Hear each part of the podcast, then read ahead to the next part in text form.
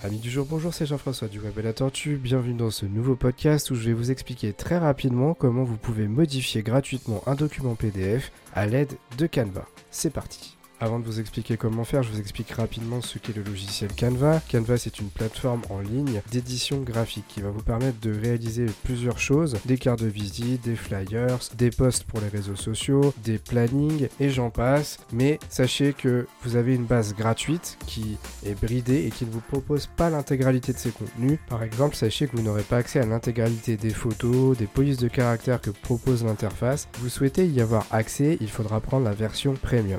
Maintenant, revenons à notre histoire. Le but va être d'éditer un document PDF. Alors je ne sais pas si vous le saviez, mais le PDF c'est rattaché à la société Adobe. Adobe a mis en place le format PDF pour créer des documents qui ne sont pas modifiables. Autrement dit, vous créez un fichier Word, vous faites du traitement de texte, vous l'enregistrez au format PDF et le but c'est que vous puissiez l'envoyer à quelqu'un sans que la mise en forme initiale que vous avez mise en place sur votre document soit cassée.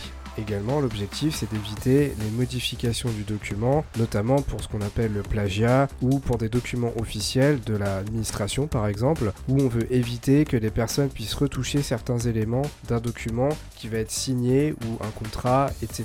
Alors sachez qu'à la base, un document PDF peut être modifié néanmoins avec les logiciels de la suite Adobe. Par exemple, si vous avez Adobe Photoshop ou Adobe Illustrator, vous allez pouvoir ouvrir le PDF et modifier totalement l'intérieur du document. Il y a des limites sur la modification d'un document, par exemple si la personne à l'origine de la création du document a mis un mot de passe dessus ou qu'il l'a signé numériquement, etc., etc. Mais il faut savoir que les trois quarts des documents PDF sont surtout générés pour faciliter l'utilisation et l'ouverture du document et éviter le cassage de mise en forme comme j'expliquais tout à l'heure. Ce qui veut dire que la majorité des documents PDF qui circulent sont surtout là pour envoyer des choses qui sont esthétiquement bien ficelées et qui ne doivent pas être cassées. Maintenant, imaginons une chose. Vous réceptionnez un document pour une raison professionnelle ou personnelle, peu importe. Ce document, il est en PDF. Vous, problème, vous constatez que pour une raison X ou Y, il y a une erreur dedans et vous êtes dans l'urgence. Vous devez le modifier. Ça peut être aussi valable si vous n'êtes pas dans l'urgence et que vous souhaitez juste le modifier sans faire appel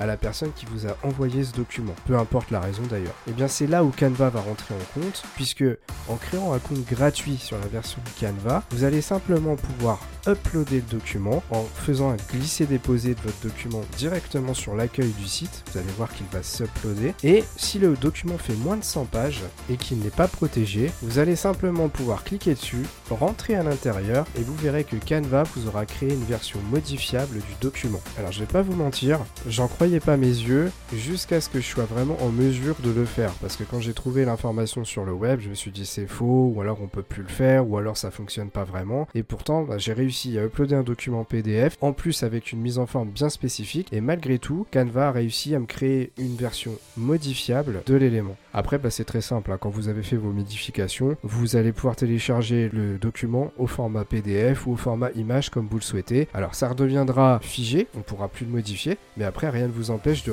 réuploader le document sur Canva pour refaire des modifications et ainsi de suite. Je vous mettrai un lien vers le logiciel Canva en ligne directement dans la description de ce podcast. J'en profiterai pour insérer un petit lien d'affiliation de cette manière, si vous souhaitez soutenir le web et la tortue et que vous souscrivez à l'offre premium de Canva, nous ça nous permettra de toucher quelque chose et ça nous permet ainsi de développer la chaîne. Attention, j'insiste, la méthode que je vous ai apprise fonctionne dans la version gratuite. Hein. Attention, passez pas sur la version premium juste pour modifier un document PDF. Pas besoin, c'est juste dans le cas où vous auriez des besoins bien spécifiques et que vous souhaiteriez passer sur la version complète de Canva. Ce podcast est terminé, merci de l'avoir écouté. N'hésitez pas à vous abonner à toutes nos chaînes de diffusion et aussi au Web et la Tortue, la chaîne YouTube. N'oubliez pas également qu'on publie des articles sur le blog du site internet, même si en ce moment c'est un petit peu moins fréquent. Et je vous dis à la prochaine pour un nouveau podcast du Web et la Tortue.